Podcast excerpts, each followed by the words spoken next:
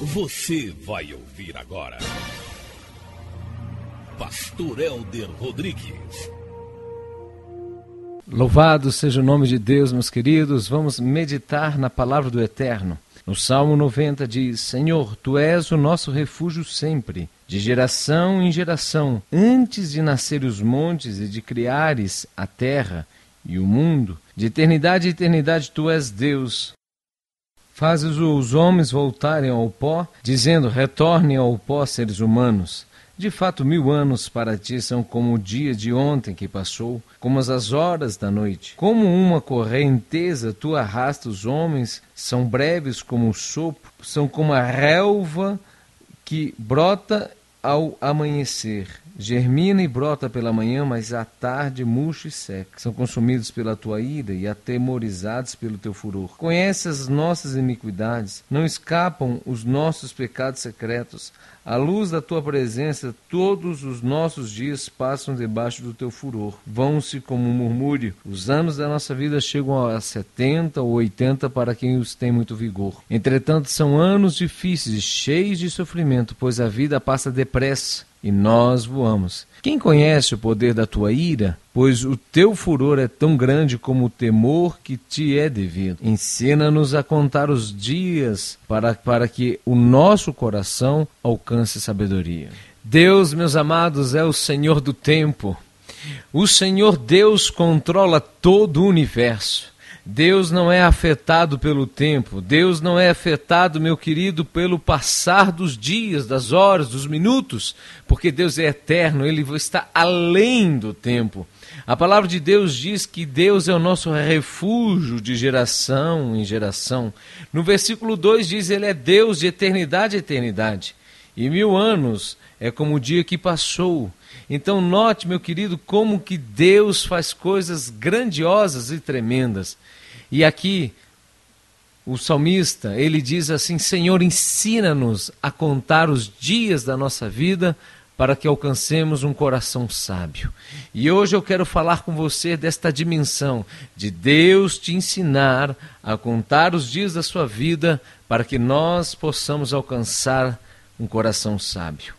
Você lida bem com o tempo? Como que você lida com o seu passado?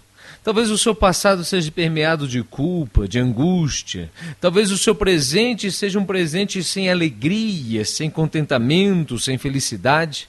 Talvez você olhe para o amanhã sem uma expectativa plena e bendita de alegria, de refrigério. Viver é lidar com o tempo. Deus é o Senhor do tempo. Deus nos dá tempo, o tempo que se chama hoje, ele dá 24 horas por dia para todas as pessoas, independente se são ricos ou não, se são inteligentes ou não, independente da sua cor, da sua, do seu crédulo, todos nós temos 24 horas por dia. E se você não usá-los bem, o tempo passará a si mesmo. Por isso nós temos que entender que tudo que Deus nos dá é precioso e valioso. E nós precisamos administrar e gerenciar não conforme o nosso querer, mas em conformidade com a vontade de Deus. Nesse sentido, meus queridos, quando nós nos convertemos ao Senhor, quando nós reconhecemos que Jesus Cristo é nosso único e suficiente Salvador, então todo o espírito de culpa do nosso passado, toda a maldição do nosso passado é quebrado, porque Deus quebra a culpa do nosso passado. Não apenas ele quebra a culpa do nosso passado, mas ele redime o tempo perdido, ou seja, ele vai ressarcir o tempo perdido. Então entenda, com Deus você nunca perderá tempo, com o Senhor o seu tempo será sempre promissor e bendito e maravilhoso. Mas Deus faz mais do que isso. Deus também ele nos ensina a viver o presente com alegria e contentamento. O apóstolo Pedro diz que até aqui o Senhor nos ajudou, por isso lancemos a nossa ansiedade no altar de Deus. E aí eu te pergunto, como você tem vivido e como você tem andado na presença do Eterno?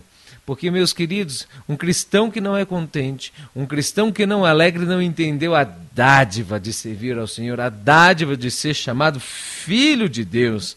É uma honra, é algo extraordinário e bendito. Deus então redime o nosso tempo perdido, Deus nos reensina a viver o presente com alegria e contentamento, Deus nos leva a viver o amanhã com fé, porque a fé quebra os nossos medos e a nossa ansiedade pelo amanhã.